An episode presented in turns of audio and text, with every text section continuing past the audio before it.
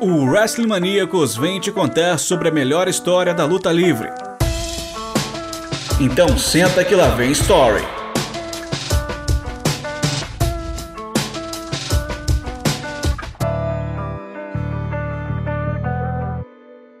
Hoje a gente é contemplado por rivalidades femininas com bom destaque e desenvolvimento da WWE em seus shows.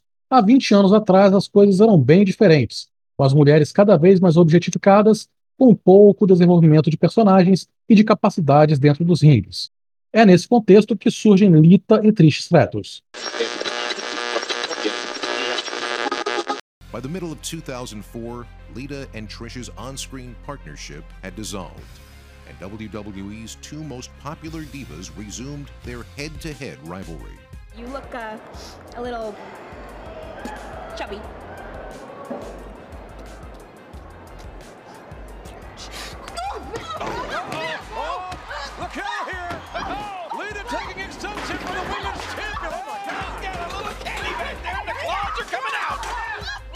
It was always really great working together because we knew we could just throw ideas at each other. We just want to make this thing as entertaining as possible. Both of us wanting to be the best we can be and pushing each other to do that is always beneficial for both of us. We both portrayed very different characters and just different personalities. Whenever we got in the ring, there was always something interesting that would happen, and because we had such clashing personalities, Oh, look at that Matrix move. you wanted to watch.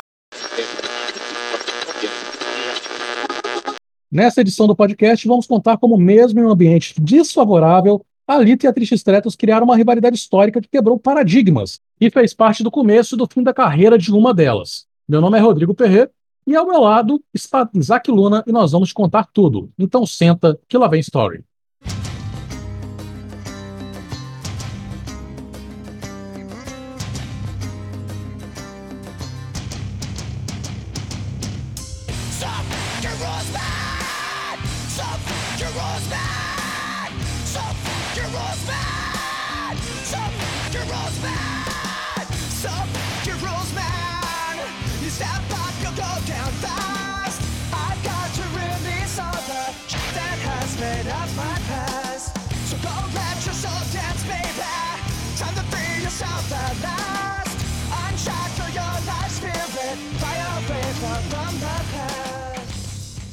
Alô, você que está nos ouvindo aqui na 14 edição do Senta Que Lá Vem Story, podcast de história do Astromaníacos, podcast de história da luta livre geral, é, rivalidades, contextos sobre empresas, momentos históricos.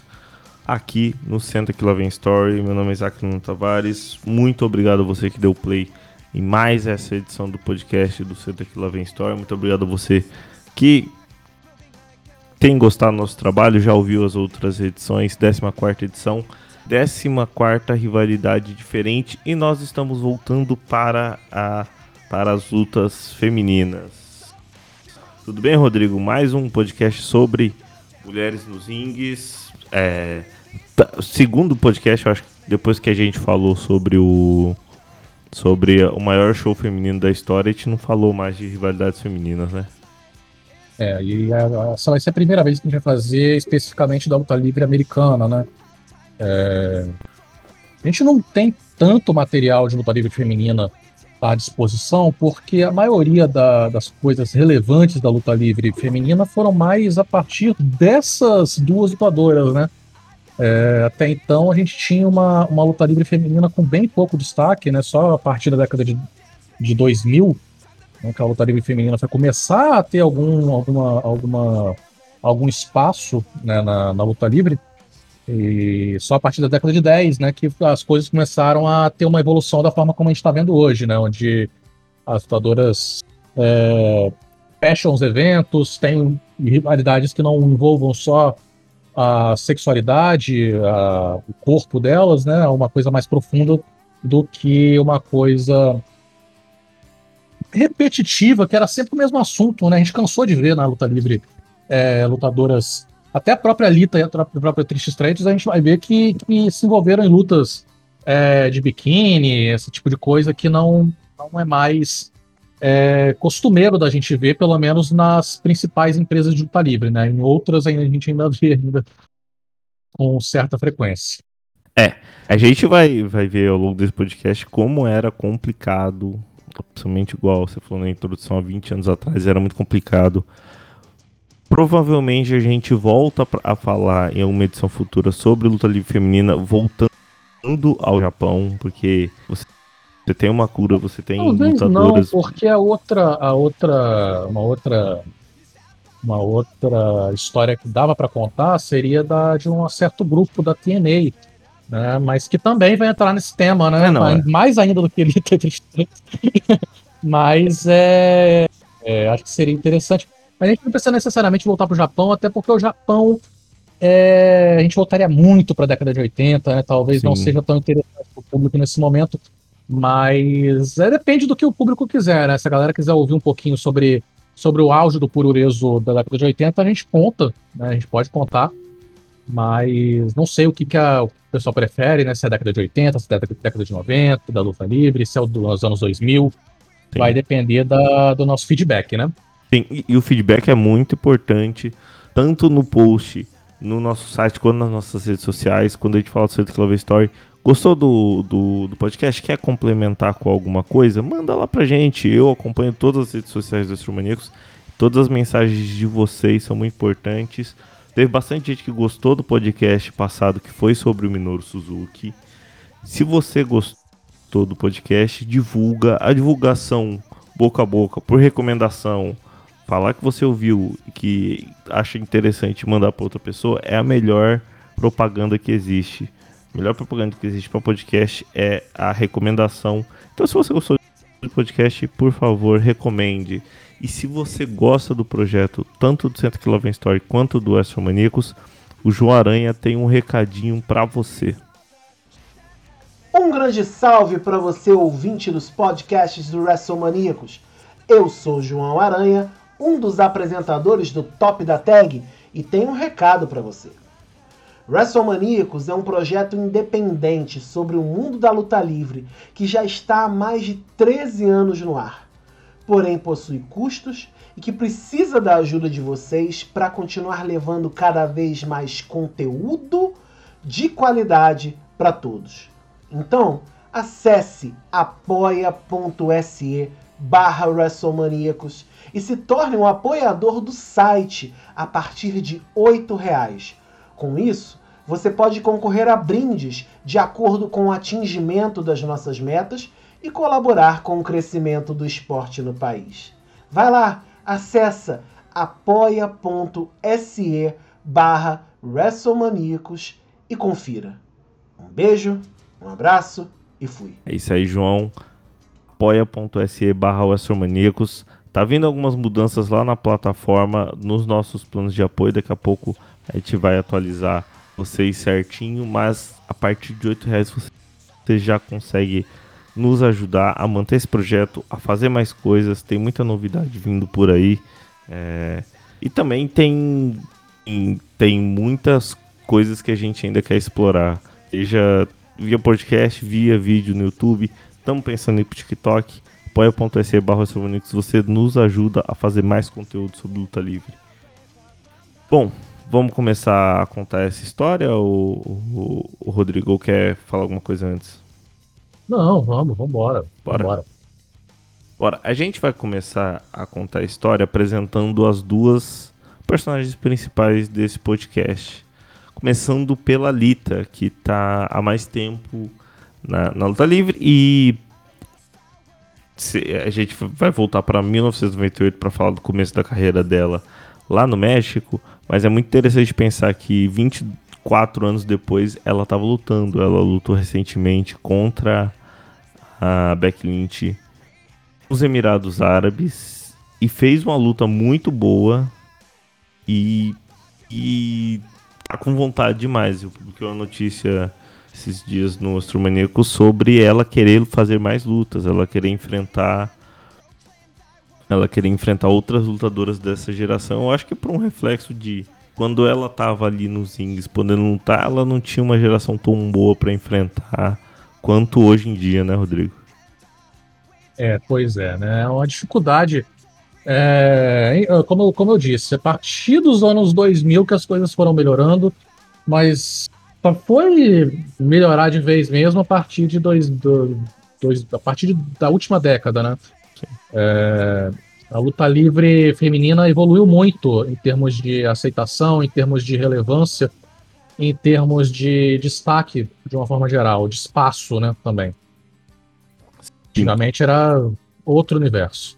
Sim, você falou da última década, mas a gente vai voltar mais, mais antes que isso para poder explicar por, tudo, que- tudo que vocês vão ver daqui em diante sobre como era a luta livre feminina. Começando pela história da Lita. A Lita, cujo nome verdadeiro é Amy Dumas, ela começou a carreira dela em 1998 no México, lutando pela CMLL. Só que ela ficou muito pouco tempo por lá. Logo no começo de 2000 e no começo de 99, 1999, ela iria para os circuitos independentes dos Estados Unidos e principalmente passaria seis meses lutando para o Paul Heyman na ICW. Ela ficaria só seis meses porque já em agosto de 1999 ela é contratada pela WWE. A, a participação da Lita na ICW, é, só para a gente aprofundar um pouquinho mais, ela era mais. A personagem dela era de namorada do Danny Doring, que era um lutador da ICW, que hoje provavelmente 98% das pessoas que estão ouvindo esse podcast não fazem ideia de quem seja. é... era um lutador. É um lutador. é, um lutador de duplas, né? Acho que Danny Doring ganhou cinturões de duplas com o Rod eu não Sim, sim, sim, sim, ganhou. né? É, mas depois a, ele foi para apareceu por um tempo na apareceu na reunião né, da, da, SW na WWE, mas não teve nenhum tipo de, de relevância, né? É, lutou mais no circuito independente depois do fim da ICW.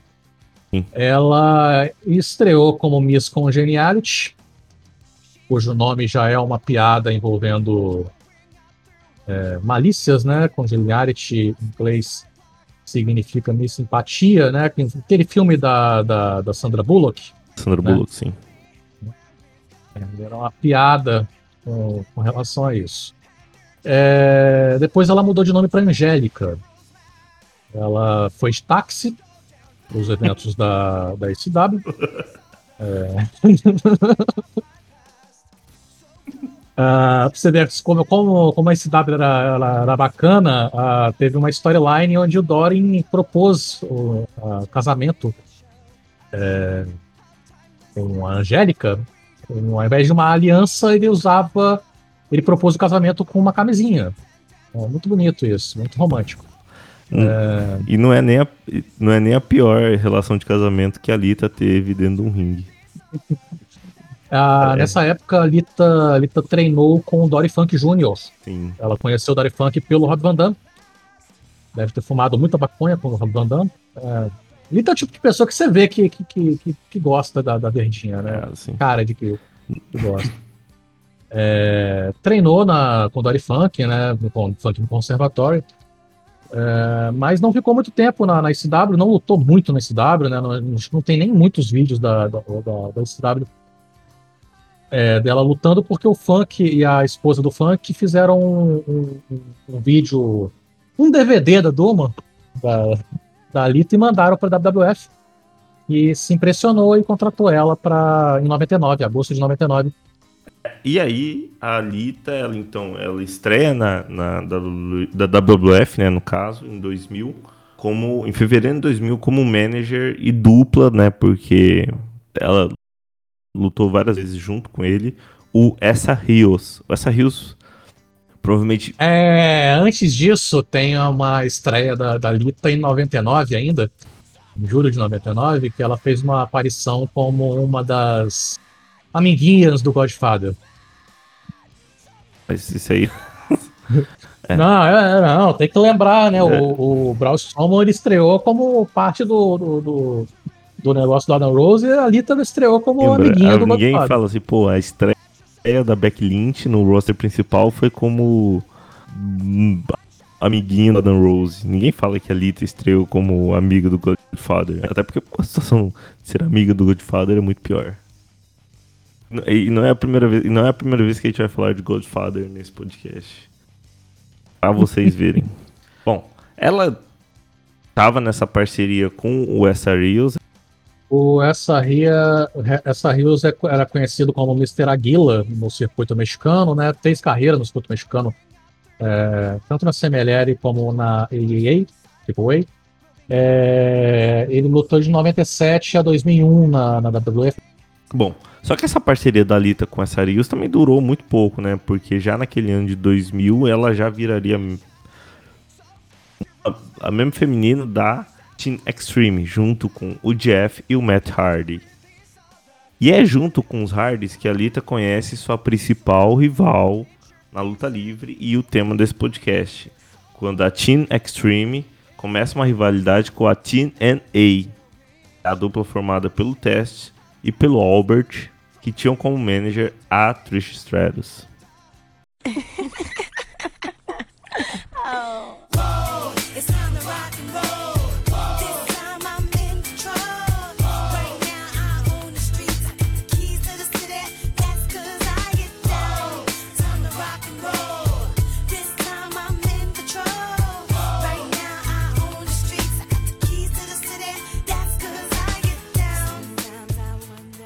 Trish Stratus, cujo nome verdadeiro é Patricia Anne, era uma modelo fitness canadense que já praticava esportes na universidade, jogava hockey, fazia outros esportes lá, rugby, e que cresceu sendo muito fã dos Mega Powers, que era a dupla entre Hulk Hogan e Randy Savage. Só que ela começou a ganhar destaque é, por ser uma figura muito presente nas, nas, na capa de revistas fitness da época. É, o que chamou a atenção da WWF na época que contrata ela em novembro de 1999. Ela não lutou, ela fazia isso, não lutava até novembro de 99, quando a WWE contrata ela. Ela até aquele momento era só fitness, só modelo mesmo. Só que ela estreia em março de 2000 como Valet do Test e do Albert. O Albert, como é que era o nome do personagem dele, o último personagem dele no, no WWE? Hoje ele é treinador. Do... Ele, ele, era o Lord Tenzai. Lord né? Tenzai. Porque às vezes alguém não lembra quem é o A-Train, o Albert. Às vezes vai lembrar do Lord Tenzai. Hoje ele é treinador até no. No Performance Center da, da WWE. Ela também, junto com isso, estava atuando paralelamente como manager do Val. Pelo amor de Deus. E segurava o Intercontinental Championship. Pelo amor de Deus. Mas a, essa parceria com, com o Val não foi, foi algo que não durou muito tempo. É junto com o Tess e o Albert que a Trish Stratus então faz a sua estreia nos Rings. Lutando em uma luta de trios mista contra a Tina Extreme. A estreia, então, da Trish Stratus é, é, muito, é muito curioso isso, né? Porque ela estreia, ela estreia numa, numa luta de trios mista, enfrentando a Jalita, que seria a lutadora. E aí, vocês vão ver no final do podcast que seria a lutadora, a principal rival dela, a carreira inteira dela. É, meio curioso, não lembro de outros casos de você já estrear contra seu maior rival, né, o Rodrigo? Uma coincidência, né? Porque eu acho que a, as duas ficaram muito marcadas por serem as grandes lutadoras femininas da época, meio que acidentalmente, né? Porque a Lita acabou sendo sempre uma lutadora de destaque, muito popular, e a Trish acabou conquistando o público, né? É... acho que é uma grande coincidência, na verdade. E a gente já vai para a primeira ficha técnica aqui do, desse podcast porque em 22 de junho de 2000, numa edição do SmackDown, aconteceria uma six-person tag team match, onde a Team Extreme, os Hard Boys e a Lita enfrentavam a T&A e a Trish Stratus.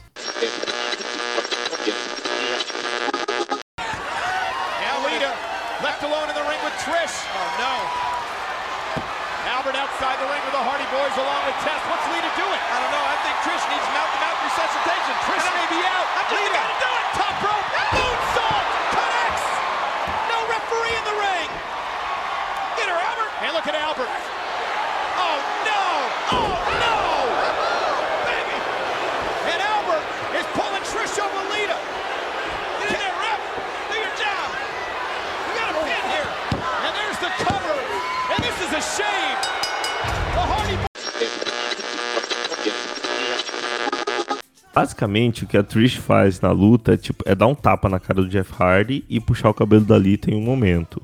Já a Lita, ela aplica o Twist of Fate e um Moonsault na Trish.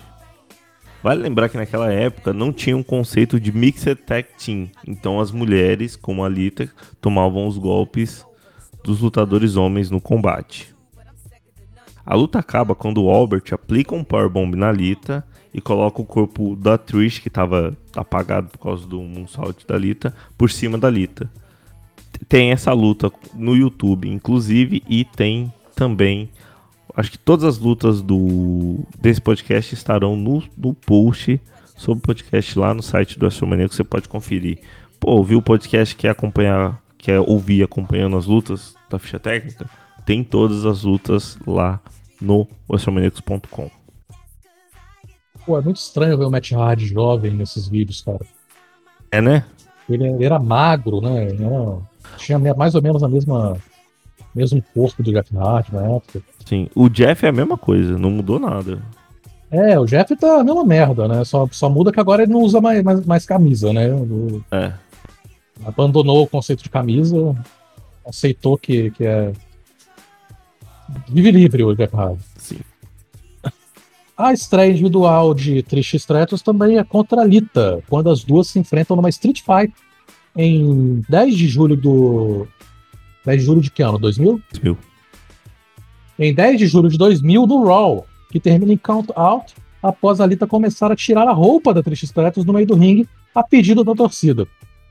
E aí o Steve Richards, que na época era líder da Right to Censor, aparece junto com o seu grupo para invadir e colocar um roupão por cima da, da Trish Stratus, numa piada do Vince com as críticas que a WWE era muito sexualizada na época, o que era verdade. A stable do Steve Richards era basicamente uma paródia e uma referência à censura que a WWE recebia de, da época. Na semana seguinte, a Stratus e a, e a TNA invadem o ringue em uma luta da, da, da Team Extreme e a Stratus arremessa a Lita de cima de uma escada em cima de uma mesa. No domingo, os seis lutadores se enfrentam no Fully, no fully Loaded, só que o resultado inverte. A vitória vai para Team, Team Extreme, com a Alita pinando a Trish depois de um moonsault no final do combate. No Raw seguinte, é, a Trish e a Alita se enfrentaram mais uma vez em uma strap match, onde a Alita passa o combate inteiro humilhando a Trish com cintadas, mas a Trish vence a luta com a ajuda da campeã feminina na época, que era nada mais nada menos do que a Stephanie McMahon. Bom período da história da luta livre, né, onde a Stephanie McMahon era campeã de um, da divisão feminina. Elas ainda se enfrentariam em mais duas oportunidades, nos shows semanais seguintes, porém fazendo duplas com homens nos combates. Enquanto Lita esteve ao lado de Chris Jericho em uma luta e The Rock em outra, Trish Stratus lutou junto de Chris Benoit na primeira e Triple H na segunda. As duplas de Lita venceram os dois combates. A rivalidade dá uma pausa e a Lita ganha o título feminino da Stephanie McMahon no meio do caminho. No pay-per-view No Mercy, elas iriam participar de mais uma luta de trios, porém a APA, né, o Bradshaw e o Maru Farouk, seriam a dupla da Lita, só que eles foram atacados nos backstages. No dia seguinte, a Trish pede para o comissário do Raw, Mick Foley, marcar uma luta que provavelmente vai ser a única vez que vai aparecer no Senta que lá vem Story, que é uma Brass and Panties Match. E é uma luta de um conceito espetacular. É, parabéns para quem inventou essa luta. Eu espero que seja a última vez que a gente fala de uma Bra and Panties Match, como ficha técnica, principalmente. O bicho, pior que é uma, é, é, um, é, um, é uma luta que no conceito é um bagulho estúpido, né? É ridículo. Você tem que tirar a roupa do, do, do adversário. É, é, uma, é, é ridículo. É o strip poker, né, da, da luta livre. strip poker, só que sem poker, mas... 23 de novembro de 2000, WWF Raw is War. Uma Brian Panties match, a campeã feminina da empresa Lita lutava contra a Trish Stratus. Essa luta é um exemplo bem claro de como a WWF tratava a divisão feminina naquela época e essa luta ganha uma ficha técnica exatamente por isso. Essa luta é qualquer coisa menos técnica, porque claramente se percebe que a, a Trish Stratus ainda é muito verde para os Ings E até vergonhoso, se você assiste o combate, o combate vai estar lá no site também. É vergonhoso hoje em dia você ouvir os comentários do Jerry Lawler. Cara, o Jerry Lawler tá. Parece gato no cio assistindo a luta. O personagem dele na época, É, né? era o perso- imitando a vida real. é, Não que ele seja muito diferente na vida real. mas cara, é. É absurdo, é muito absurdo. Então, a luta acaba quando a Lita arranca a parte de baixo da roupa da Trish, né? E a Trish fica lá no ringue só de sutiã e calcinha.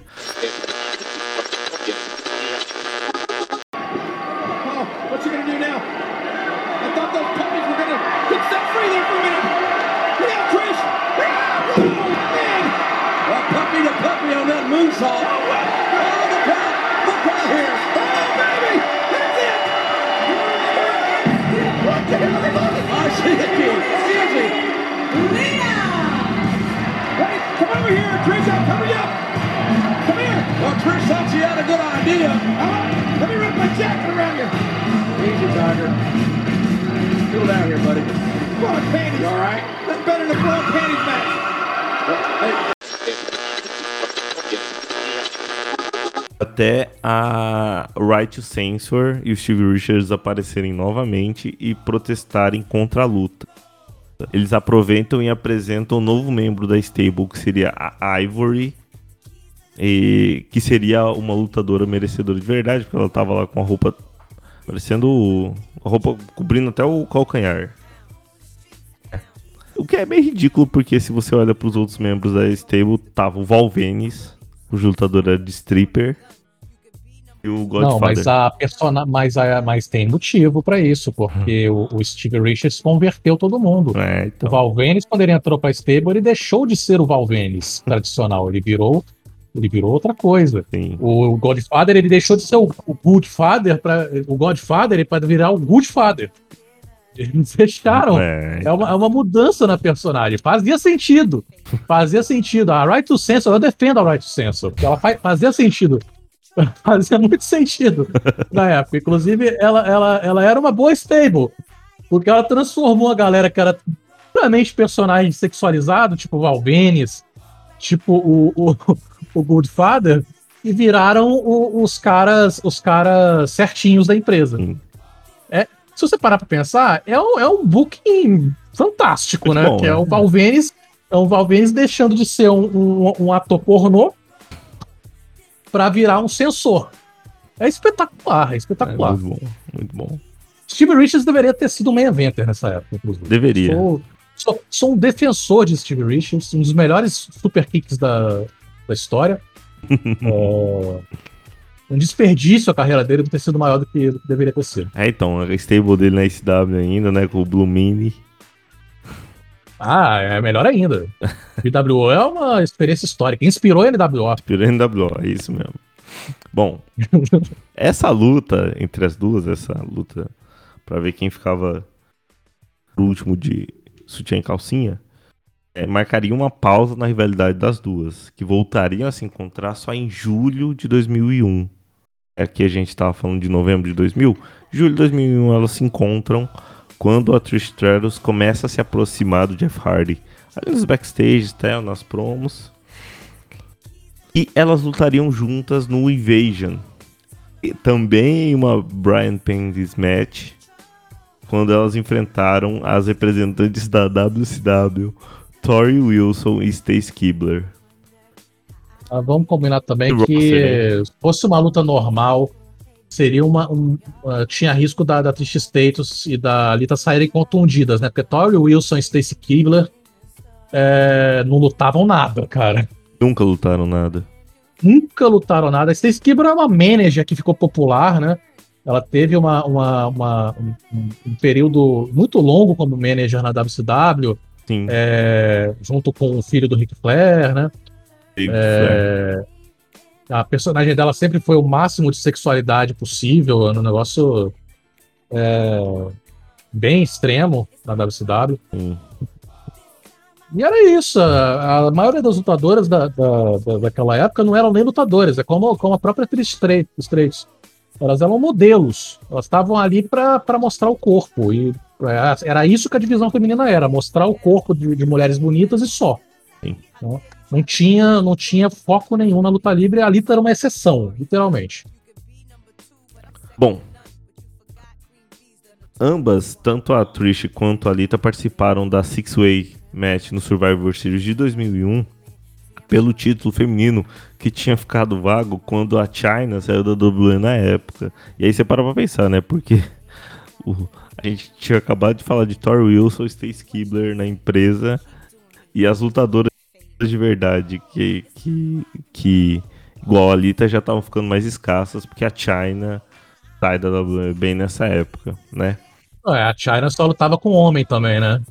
É porque você... praticamente a, a China literalmente passou bastante tempo de, da, da, da, carreira dela lutando na divisão masculina. Sim, porque você bota. Porque ela era uma lutadora de, de verdade. Né? Porque você bota a China contra a Stacy Kibler, mata a Stacy, pô.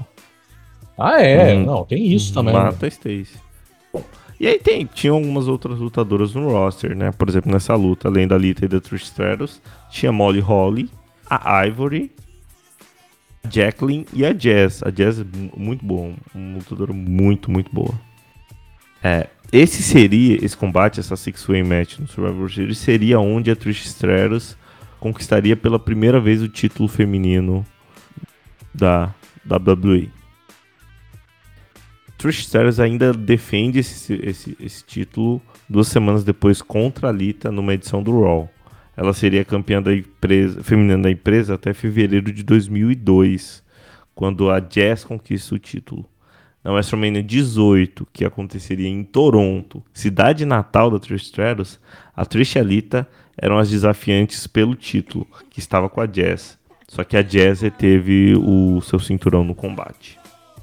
Acontece que ainda em abril de 2002, a Alita sofre uma lesão séria em alguma das vértebras do pescoço enquanto gravava uma cena de luta para a série Dark Angel, na qual ela era uma das atrizes. A Alita acabou ficando um ano e meio longe dos rings por conta disso. É, ela retorna em 2003, em setembro, salvando justamente a Trish, é, que estava sendo atacada pela Molly Holly e pela Gail Kim. Sim, a Gail Kim, em 2003, na WWE. Aposentou ano passado. Ela lutou na WWE antes de ir pra TNA. Sim. Depois ela voltou pra WWE, numa passagem inesquecível, e depois voltou pra TNA para encerrar a carreira.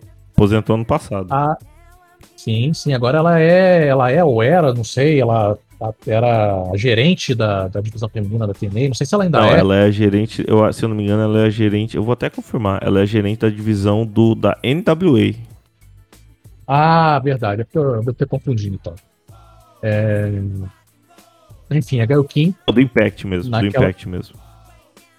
As duas lutadoras, a Gail Kim e a Molly Holly, seriam as adversárias da primeira luta de Lita em seu retorno, uma vitória onde ela lutou junto com a Trish no Unforgiven. Nesse retorno, a Lita, que namorava com Matt Hardy na época, fica no Raw enquanto seu namorado vai pro SmackDown e eles se separam dentro da storyline por conta disso. A historinha era de que supostamente a Lita teria terminado com com o Matt Hardy, só que na verdade eles continuaram namorando, né? A Lita, tipo, não era naquele momento que a Lita ia terminar o relacionamento. É porque o título do o título feminino tava no Raw e ela falou: "Não, vou ficar aqui pelo é, título". É, que na, na, época, na época era só um título, só um título né? Na época era é. só um título. Aí o título tava no Raw, eles aí tempo. eles se separaram porque o Matt Hardy disse que a Lita preferia ser campeã do que ficar com ele na storyline. Então, é.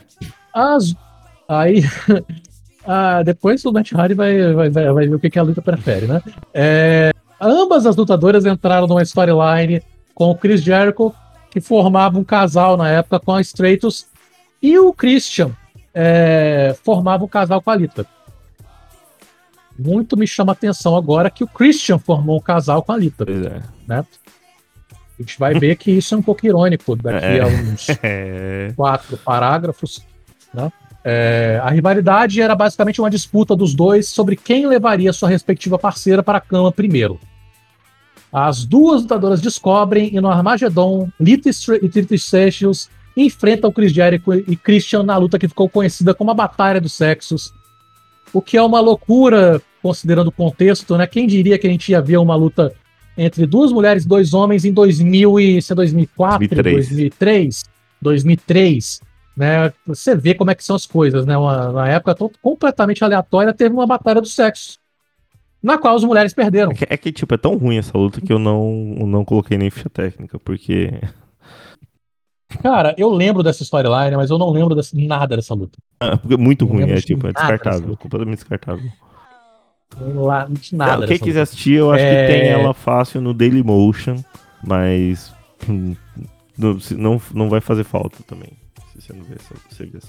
Aí a, a, a Trish, ela segue nessa storyline, né? Eu, eu- eu acho que o Jericho e o Christian vira uma, uma espécie de triângulo amoroso com a Trish, alguma coisa assim, é né? isso.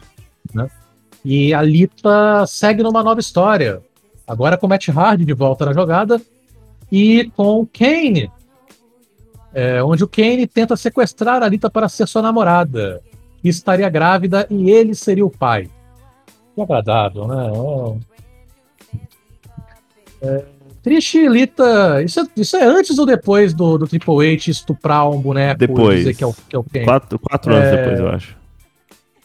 Então, que época? foi? Quatro anos depois? Não, quando foi? Não, não é, não é quatro anos depois, quatro meses, né? Vou até pesquisar aqui. Dois anos depois. Não, um ano depois. Um ano depois, o Kane estava em ótimas é, histórias né, nessa época. Ele tirou a máscara e começou a participar de coisas fantásticas. É, enfim, o Trish e Lita se enfrentam no Bad Blood de junho de 2004 em uma Fatal Four Way que também contava com a Gail Kim e com a campeã na época, Vitória. Trish vence o combate, ganha o título. E a Lita segue, e a Lita segue presa nessa storyline fantástica com Kane e é obrigada a se casar com o Demônio Vermelho após uma vitória do mesmo contra Matt Hardy no SummerSlam, numa luta que valia um casamento com Lita. Nada melhor do- na luta livre do que decidir quem vai se casar com uma mulher no que no Numa meio de uma luta, né? Dá Dois pretendentes lá, quem vencer a luta aí, a gente vai casar. O bom. Eu, eu adorava essa época da luta livre, né? Que as coisas eram resolvidas na. eu- ah, eu acho que eu sou pai do seu filho. Vamos lutar numa leather match. E quem ganhar é, ganha a guarda. Mano, da eu, criança. eu fico muito a dó da Lita, É. porque. Eu, já tinha visto e- essa, principalmente essa storyline, porque, tipo, é um negócio que quando você lê, ou quando você ouve, igual num podcast como esse, você pensa, mano, que absurdo. Só que é, é- dá muita dó da Lita, porque você vê que a Lita tá ali, tipo.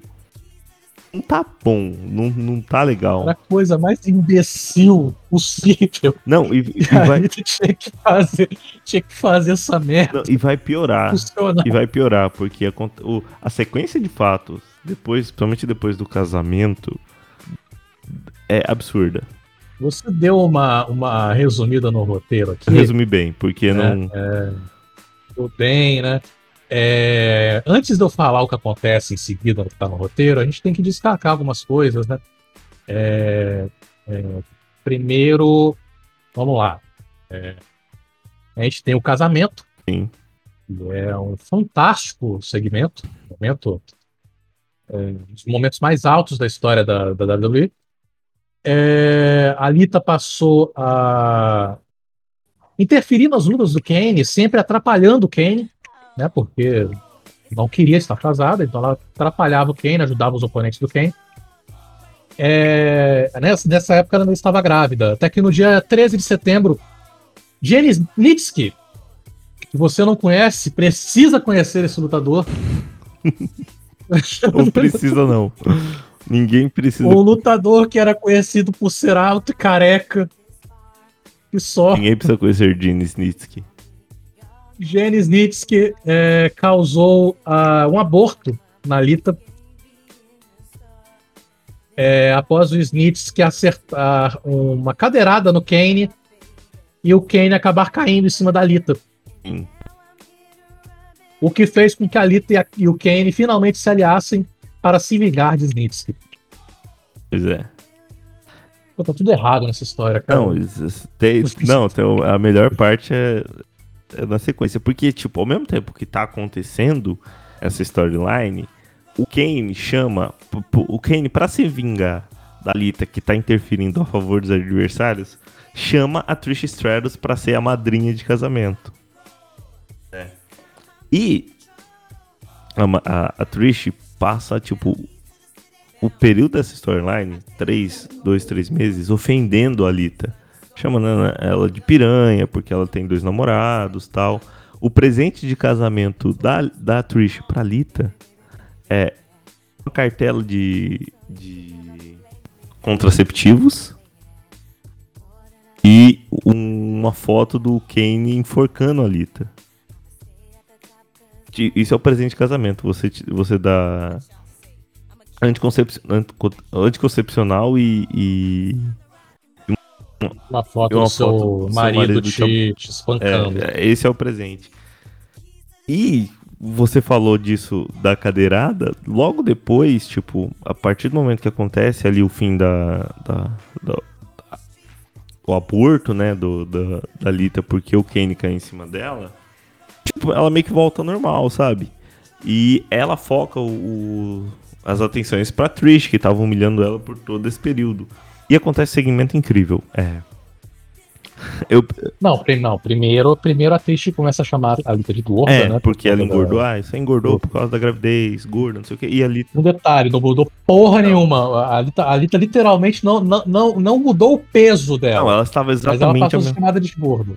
Estava exatamente a mesma coisa. Estava exatamente a mesma coisa. E aí começou a falar, ah, não sei o que e tal. E aí começaram as rivalidades backstages. E, então eles marcam uma luta pra... Eles marcam uma luta pro Survivor Series, né? Que seria a luta de, de vingança da, da, da Trish.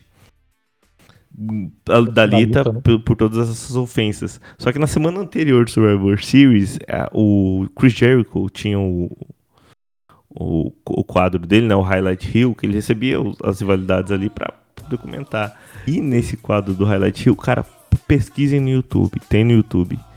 Tá a Trish ofendendo a Lita, fazendo piada, né? Ah, que é gordo, que, que é piranha, porque tinha dois namorados tal. A Lita vai para cima dela, e aí entra o Gene Snitsky, um, uma criança morta, que ele é um boneco, né? Mas ele fala que é uma criança morta. E, e a Lita fica se sentindo mal, porque, nossa, tá com um bebê que morreu e tal. E ele segurando o, o boneco no colo. Mas ele dá uma bicuda no boneco. É o ponto alto da carreira do Snitsky. Do Snitsky. Ele... É chutar o boneco. Vou, vou montar o áudio aqui do momento que ele dá uma bicuda do boneco, porque é absurdo. What's the matter, Lita? You look a little worried. Are you scared I'm gonna drop him? Go ahead. Take him. Go ahead. Take him. No! You can't have him. He's mine. And I'll do to him whatever I want.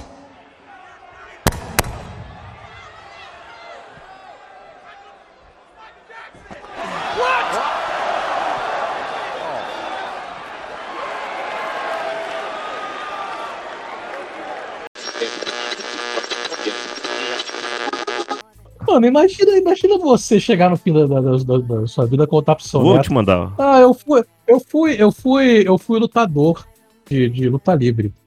Eu apareci na WWE. É mesmo, robô? O que, que você fez de destaque na luta livre? Ah, eu chutei um boneco.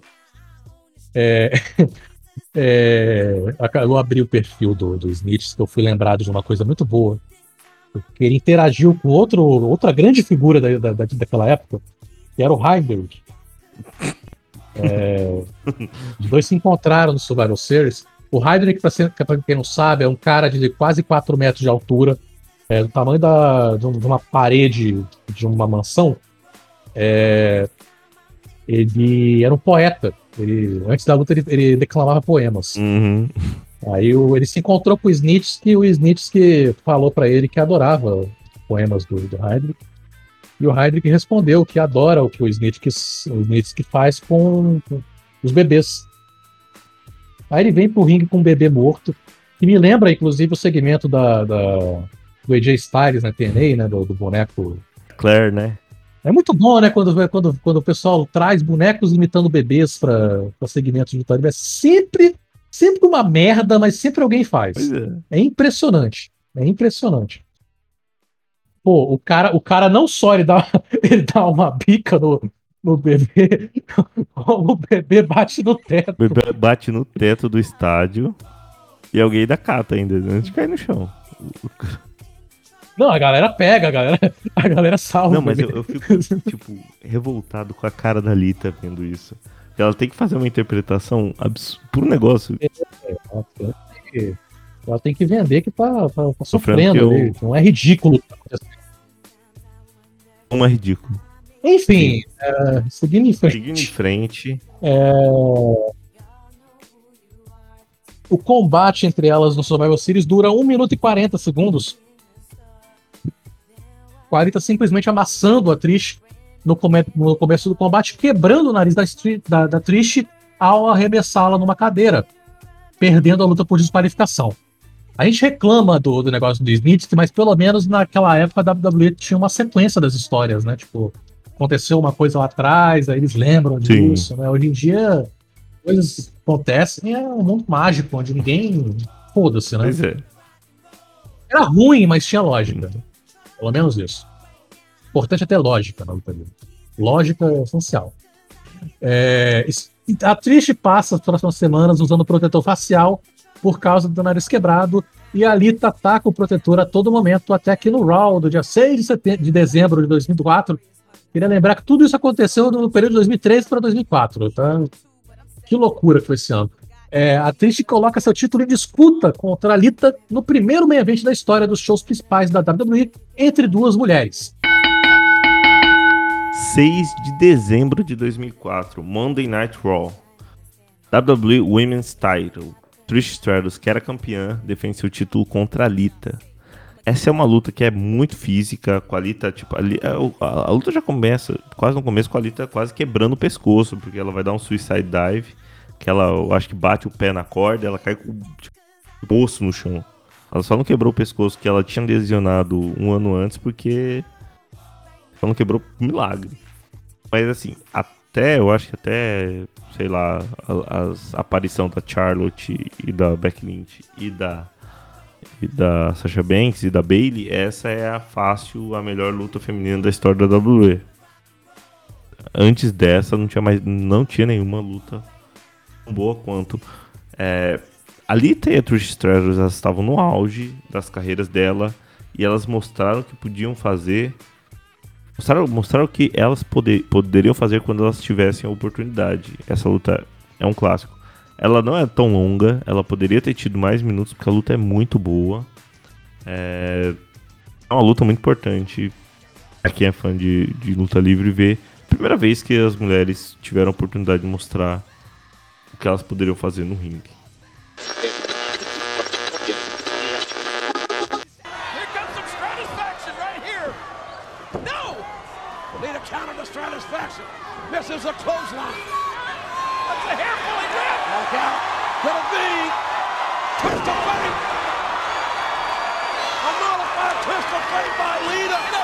A champion. Get up, Trish. What is Lita's? Lita, what's she doing here? Trish. No business here. It's all or nothing. All or nothing and the moonsault. The moonsault. The hook. The. My God, Lita did it. Lita did it, King. Here is your winner and the new WWE Women's Champion, Lita.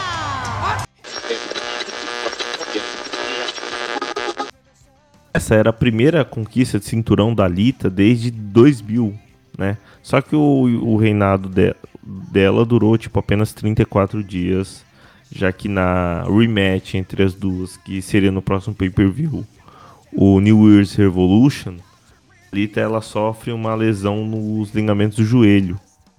E no meio do combate eles, eles são obrigados a mudar o, os caminhos da história, né? A Trish vence a luta. O reinado da Lita originalmente era para acabar na WrestleMania 21, é, onde a Lita recupera, onde a Trish recuperaria o cinturão da Lita na WrestleMania. Só que devido à lesão, tudo mudou. Mesmo com o joelho lesionado, a Lita seguiu aparecendo nos shows em março de 2005, confrontando a Trish e apoiando a nova desafiante ao título, Christy Hemme. Sim, a Christy Hemme também já foi uma desafiante ao título da WWE. Ela depois virou manager na TNA, announcer na TNA, eu não lembro do que o Christian Hemme Virou announcer. E sabe o que que é engraçado? O, o- ela, ela virou manager também, né, do grupo do, do, do, do. Virou, virou. E, e é engraçado que, tipo, a motivação da rivalidade da Trish com o Chris Hemme é porque a Chris Hemme tinha aparecido na capa da, Play- da Playboy e a Trish ficou com ciúmes. Belo Era tudo em motivo, né? vo- volta disso, né? Era tudo em volta disso. É. É incrível. É, uma promo entre a Trish e a Lita do ringue. Kane atacou a Trish. Na semana seguinte, o Kane tenta atacar a Trish de novo, mas a campeã é salva pelo Víscera. Víscera, para quem não sabe, era o Mabel na década de 90, que depois virou Víscera, que depois virou Big Dead V. Big Daddy V. Tem outros personagens do Víscera também. Acho que o Víscera já faleceu, né? Faleceu, faleceu, infelizmente. Eu gostava do Eu- na época eu eu- eu- V. Eu era um, eu era um fã. A, a time dele de Mabel, que é o Man on a Mission, é a melhor theme song da história da luta livre. Fácil, assim, ó. Nem penso muito, é a melhor. Man on a Mission. Ele que já foi um vencedor do King of the Ring. E aí estava ele interpretando o personagem de Víscera, que era basicamente um cara que gostava de sexo. Não, ele era. Era isso, né, o Não, Víscera? o Víscera era um. Gótico. Aqui tá descrito o que eu me lembro do Víscera. Não, o Víscera, o Víscera era um cara que entrava de hobby. Ele era o Val Venis gordo, Não. basicamente. Não, era o World não. Largest Love, Love Machine. Ele era o Víscera. O Víscera ele era um, um, um personagem voltado para comédia, para sexo. Tá confundindo com outro personagem deste nobre é, é, lutador, né, que era o Víscera original. Sim, sim, sim, sim, sim.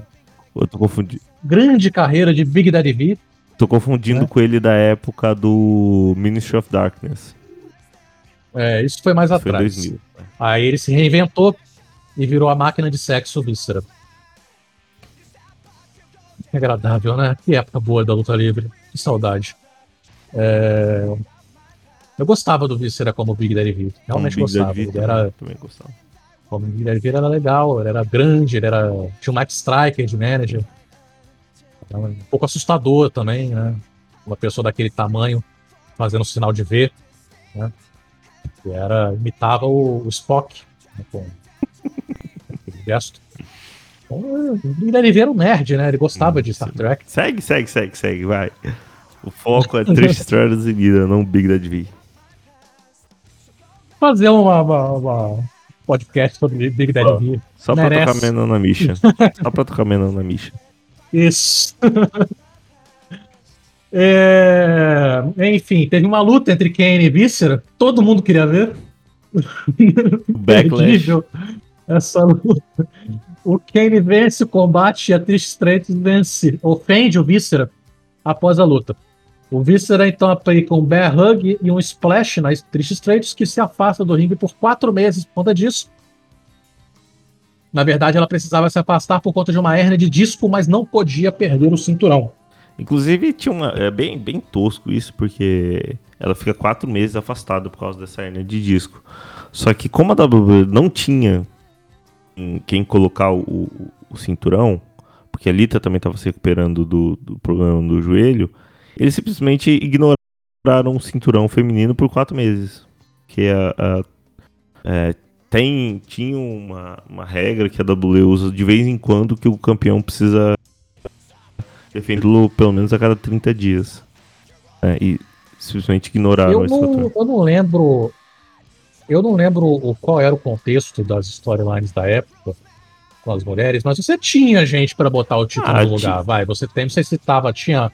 Toda essa galera tava afastada, mas, porra, Vitória, é, Jaqueline, Jazz, Gil King. Não, até tinha, É. mas o, o, é WWE, né? Não você deixar quatro meses o título fora, no, pra eles, título feminino, pra eles É porque não era um título que é importante pra WWE, então.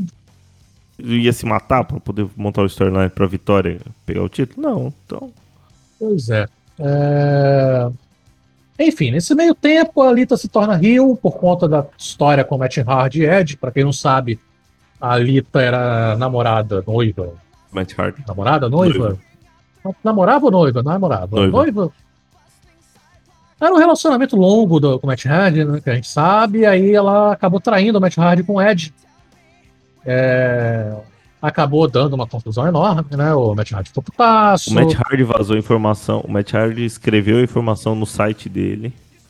O Matt Hardy escreve a, histó- a história no site dele. A WWE demite o Matt Hardy por ter vazado isso. E Isso gerou uma reação muito forte do público, né? Que começou a odiar ali. passou a ficar do lado do Matt Hardy. De- Era grande chance do Matt Hardy virar o main eventer, né? Porque o público estava 100% do lado dele. E a WWE usou a oportunidade para dar um push pro Edge, que virou um dos grandes rios da história da WWE a partir desse momento. O Edge estava perdidaço na empresa, a WWE tentava tudo que era possível para ele ter um, um singles.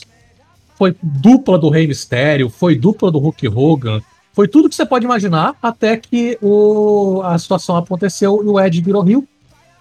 A Trish Stratus retorna, ela entra em rivalidade com o Mickey James por conta disso, mas os encontros com a Lita, agora completamente odiada pelo público, eram constantes.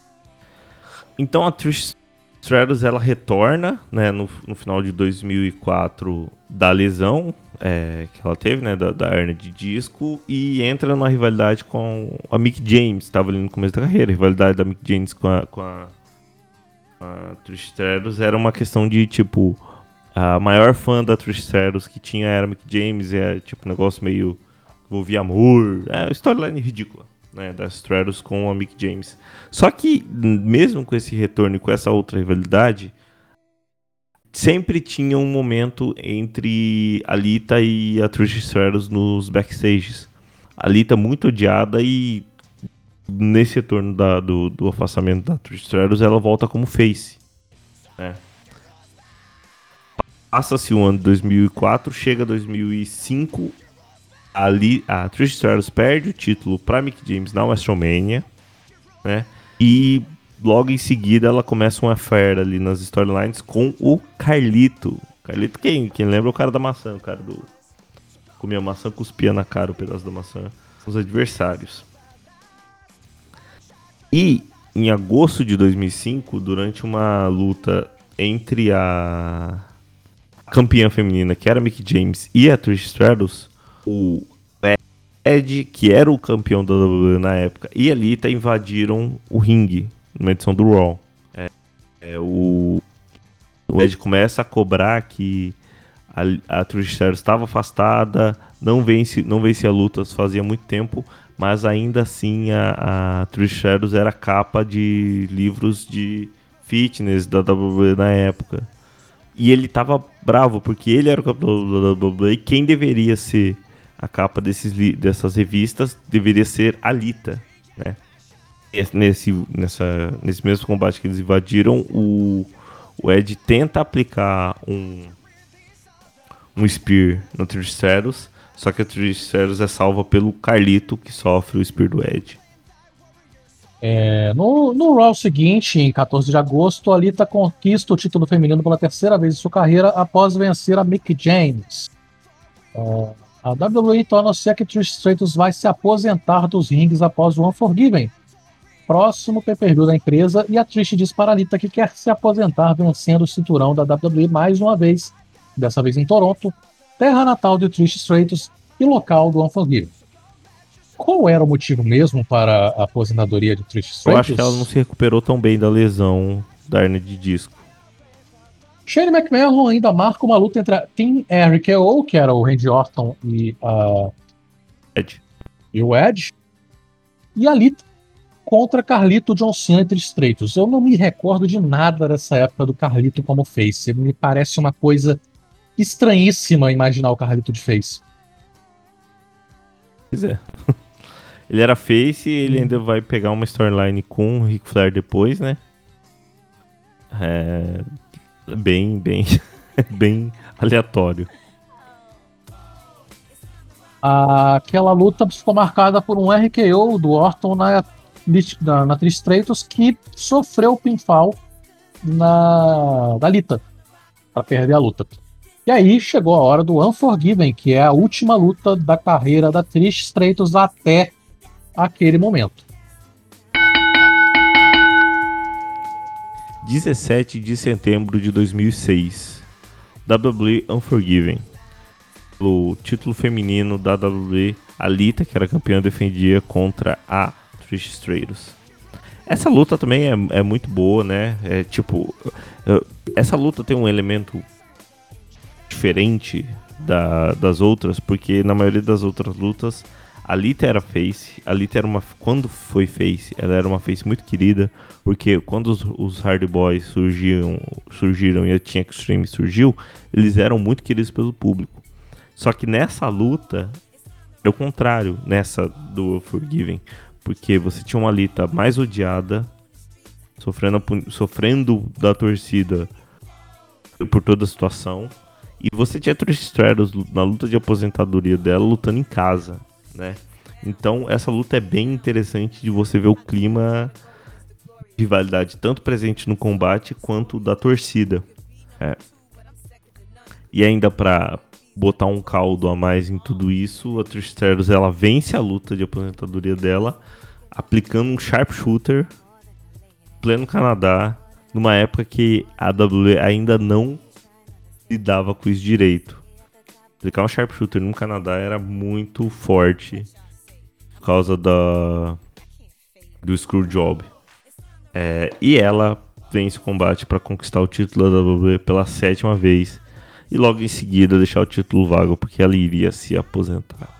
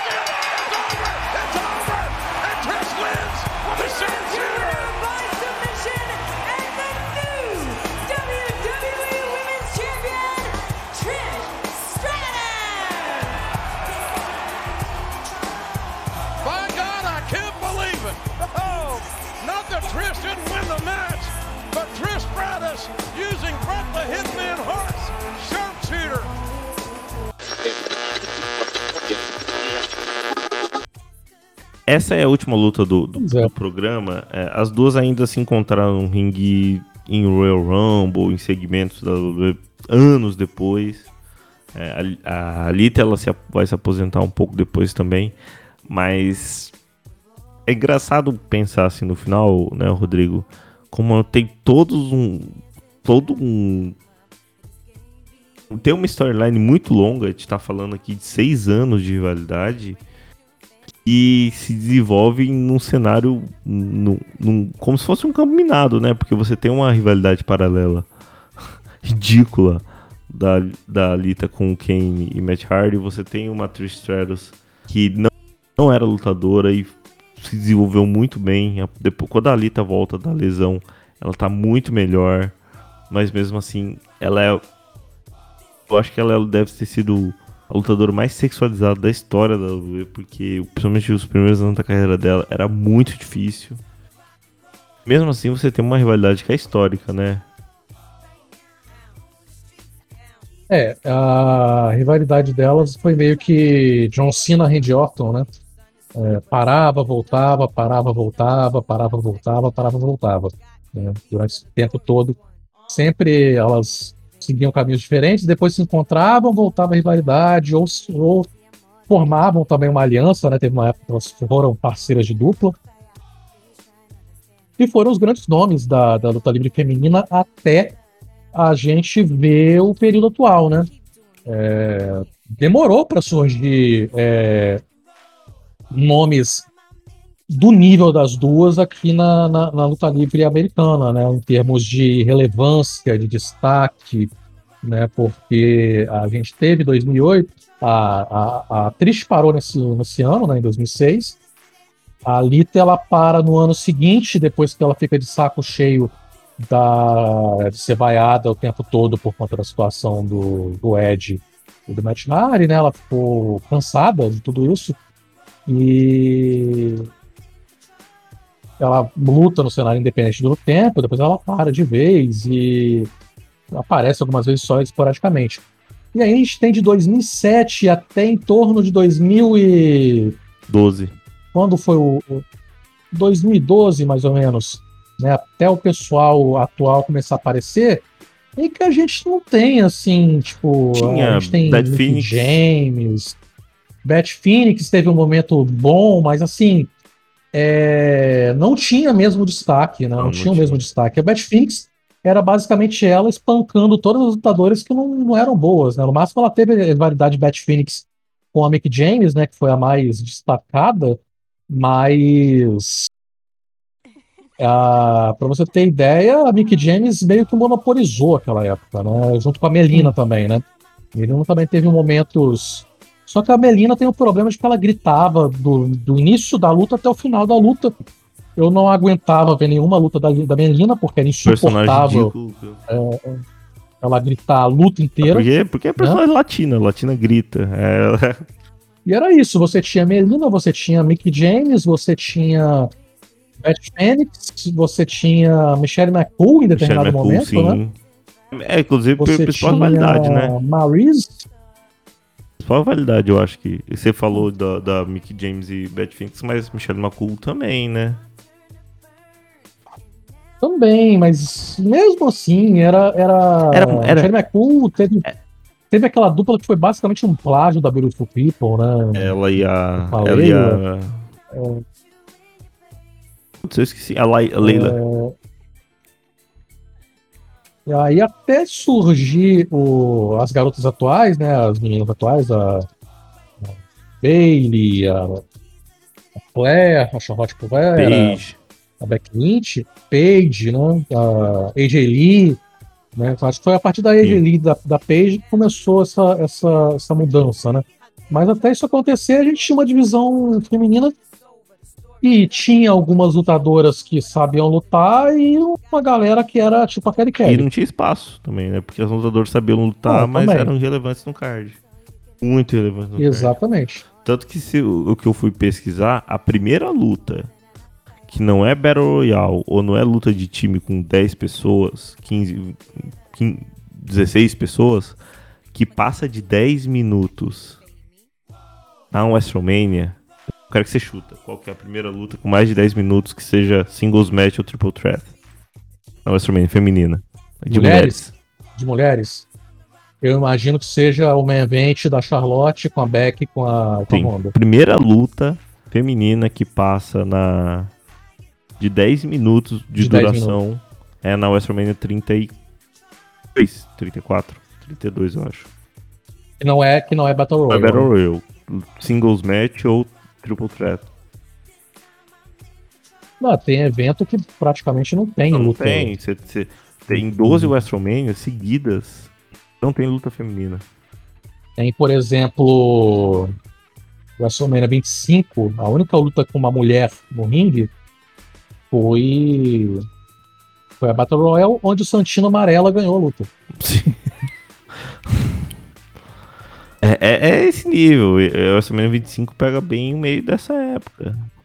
Isso é exatamente essa época, ó, na Vamos pegar os eventos de 2008 até, até as WrestleMania de 2008 até 2000, até, Que, ó, por exemplo. Deixa eu O voltar aqui, WrestleMania, ó. não, só, só pra passar, só pra, Começa em só 2000 pra passar a informação. Não, ó, pera aí, ô- 2000 ô, Rodrigo, só pra passar a informação. WrestleMania 32, Charlotte, Becky Lynch, Sasha Banks, a luta dura 16 minutos. O WrestleMania 32 é a primeira WrestleMania em que uma singles match e uma triple threat feminina tem mais do que 10 minutos de duração. Essa durou 16 minutos. Ó, aí você vai ver que a, na WrestleMania 22, Mickey James e Trish, e Stratus lutaram pelo cinturão feminino, numa luta de quase 9 minutos. Aí você vai para WrestleMania 23, que é em 2007. Na WrestleMania 2003, você tem a luta feminina, é Melina contra Ashley, a falecida Ashley. Que, tem, que é a penúltima luta do evento, que tem 3 minutos.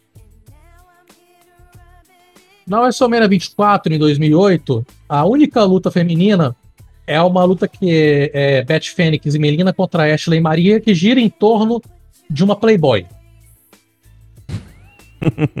que dura e que dura e que dura 5 minutos. Na 25, você tem você tem a Battle Royale do, do Santino Amarelo, Uhum. que, que dura acho que 7 minutos. Na 26, em 2010, você tem uma luta de 5 cinco mulheres contra 5 mulheres, que é dura 3 minutos. E uma das mulheres é a Vicky Guerreiro. Meu Deus. Não, é, eu. Na WrestleMania 20, 27, você tem a luta feminina. A luta feminina é simplesmente John Morrison, a Snook e a Trish Stratus contra Dolph Ziggler e a Lei Kun, que dura 3 minutos. Na 28, você tem a luta feminina sendo simplesmente Kelly Kelly e Maria Menoudos contra Beth Fênix e Eve Torres, que dura 6 minutos. Ah, mano, a Beth. Porra, que luta fantástica, cara. A Beth, Beth A foi. Beth. A, a segunda melhor lutadora da luta era a Maria Menoudes. Que não é É, lutadora. que era apresentadora do. É a segunda melhor lutadora da, da- da- da- dessa luta. Na 29, que já é em 2013, você tem a luta entre. Você não tem luta Tem. feminina. não tem luta feminina na, na WrestleMania 2029. Né, já, já começa a, a- uma situação muito agradável. 29 é que É, ano? na WrestleMania WrestleMania 29 que ano? 29 é 2013. É 2013. Não Ah. tem nenhuma citação ao título feminino na página da Wikipedia. É, WrestleMania do, do The Rock Sim, contra John Cena, número 2, eu acho, né? Não, número 1. Um, Não, por- número 1. Um. Número Não, 2, porque a, ver é, essa é 29, a 30 é do. O destaque é Daniel Bryan. Ah, sim, então essa é, essa é a segunda. É, na 30, que é o evento do Daniel Bryan, que teve A Streak duas ou três lutas do. Daniel Bryan. A Streak do Undertaker, você tem é, a luta Vic Guerreiro Invitational Match pelo Divas Championship que dura 6 minutos e a AJ Lee ganha. E que conta com a participação de um monte de mulher do roster. 2, 4, 6, 8, 10, 12, 14 lutadoras 6 minutos. em uma luta de 6 minutos. Na 31, você tem. É, você tem AJ Lee Page contra Bella Twins, que dura 6 minutos, não vale cinturão. É, isso é 2014, já. 2014. Não, 2015. 31 É, já é isso. 2015. Aí na 32, em 2016, você finalmente Tem Charlotte Flair. você vai ter uma luta. Aliás, ainda não. Essa, essa a 32 não é, não é a da Charlotte É, Flair. é, ah, não, é assim, lutas. assim, Teve teve, teve mais de Royale, um, é, porque, é porque teve duas lutas. É- é- aí você tem pela primeira vez duas lutas femininas no evento. Você tem a luta do, das mulheres pelo cinturão feminino e você tem uma luta de duplas de, de, de equipes aleatória que é Total Divas contra Bad Blonde. E foi uma maravilha também. Ainda assim você tem Charlotte Flair, Becky Lynch, Sasha Banks por 16 minutos. Cara, é. Mas e- e- esse finalzinho aqui que a gente tá falando resume o quão difícil é você criar uma storyline que dura seis anos, que, que cria pelo menos dois momentos muito muito marcantes, que é o main event do do, do Raw e tudo bem, é curto também, são nove minutos de luta, mas no, no main event do Raw você até entende, porque o tempo é menor. Mas você tem o main- primeiro main event do Raw, primeiro destaque, e você tem uma luta como foi a das duas no Forgiven, que é uma luta bem legal. É, no meio de um cenário que a luta livre feminina não significava nada. E você falou para você falou até que tipo dessa mudança de- dos Estados Unidos. A gente chega em 2015 para achar uma luta com destaque no WrestleMania, que é o principal evento do ano da empresa. Muito disso, e eu acho que assim, tipo, 90% disso tem que ser acreditado ao que Shimmer, que é uma empresa independente exclusivamente feminina nos Estados Unidos, fez. E principalmente a, a maior campeã da Shimmer e que virou técnica da WWE em 2010, se eu não me engano, 2011, a Sarah Del Rey, que é uma, uma um- provavelmente deve ser a próxima personagem feminina que vai ter destaque aqui no Santa Love Story, porque o que a Sarah, o, o que a gente vê hoje, toda essa mudança que a gente viu do que foi a luta livre feminina na WWE em 2000 e, e na época que gente tá falando 2006, 2002, 2006, 2008, 2010. Cara, o WrestleMania 29 não teve luta feminina. Pra você ter lutas femininas no main event de uma WrestleMania duas vezes já passa muito pelo que a Sarah Del Rey fez em desenvolvimento e tanto de personagem quanto de storylines no NXT no Performance Center. E eu acho que essa listagem que você fez aí é um argumento muito bom pra, pra ver como as coisas mudaram, como eram muito mais difíceis pra Lita e Trish Stratus e como a gente tá passando por um momento muito diferente. Eu acho que o, Santa Kilovan Story hoje, além de, de mostrar o que é o que foi Lita e Trish Stratus, vem pra mostrar também que a gente tá vivendo um cenário muito diferente, principalmente dentro da WWE. Quer completar com alguma coisa, Rodrigo? Não, acho que, é, acho que você, você falou muito bem. É, a gente pode concluir né, que a, a Lita e a Tristela pavimentaram né, o caminho do que a gente tem hoje. É, espero que a gente não tenha que passar por momentos como daquela época, onde só tinha duas lutadoras que prestavam e as outras ou não tinham é, destaque algum na empresa ou eram simplesmente modelos sem qualidade nenhuma. E olha que a WWE tentou, hein? Porque até hoje, às vezes, aparece uma Eva Marie perdida no, no roster aí. Ah, sempre vai tentar, né? É que agora também a WWE não tem essa, essa, essa foco no sex appeal tão grande, né, quanto antes. Não tem essa apelação é, em sexo tão grande quanto antes, então acho que isso favorece a- a- as mulheres a, se mostrarem como lutadoras e não como pedaço de carne, né? É, que do tempo que ia durar a gravação desse programa, provavelmente vai ficar dentro da faixa que a gente gosta de deixar, uma hora, uma hora e quinze no máximo, contando a história, apresentando para vocês as lutas. Lembrando que se você quer acompanhar as lutas que a gente citou aqui, a maioria tem no YouTube. Vai estar na página do WrestleMania do Centro Km Story lá no nosso site. Rodrigo, muito obrigado. Vamos tentar manter a, a periodicidade que a gente pede para fazer, que é a cada 15 dias, mas a gente nunca faz. Valeu por esse programa, Rodrigo. Se despedir da galera. Valeu, obrigado pela, pela colaboração de sempre. A gente está aí para mais uma edição no futuro. Ah, a gente vai ver ainda com o que, que a gente vai trabalhar na próxima edição. E daí podem dar sugestões da, da- de- que vocês querem ver, que tipo de período que vocês querem que a gente aborde, que a gente vai dar uma, uma pesquisada para trazer para vocês. É isso aí. Eu também agradeço a quem ouviu até o final. É, o Centro Club Story tá prometendo sair a cada 15 dias, mas tá com um pouco de dificuldade. A partir de agora em diante, a gente tá passando por umas mudanças no site. Se você acompanha nas nossas redes sociais, você tá vendo que a gente tá colocando muita coisa nova, principalmente no YouTube. É para voltar as lives na Twitch em breve. Semana da WrestleMania, fiquem de olho que vai ter lives da Twitch de volta. Vai ter algumas outras lives, é, especiais de volta. Vai ter conteúdo novo no nosso canal do YouTube. Tem muita coisa nova vindo por aí. Vamos tentar manter a periodicidade. Senta que lá vem story uma semana, na próxima top da tag, mesa quadrada toda semana aqui no Astromaníacos. Obrigado a quem ouviu até o final. Se você gostou do podcast, divulgue para os seus amigos. Lembrando que o Astromaníacos está em todas as redes sociais, Twitter, Facebook, Instagram, What, é, TikTok. Tem o nosso site também, astromaníacos.com.br. é, informações de luta livre 24 horas por dia, 7 dias por semana. Você confere lá. Mais uma vez, obrigado e até mais. Wrestling Maníacos Podcast. Há mais de 10 anos sendo maníacos por wrestling. Acesse wrestlingmaníacos.com e confira.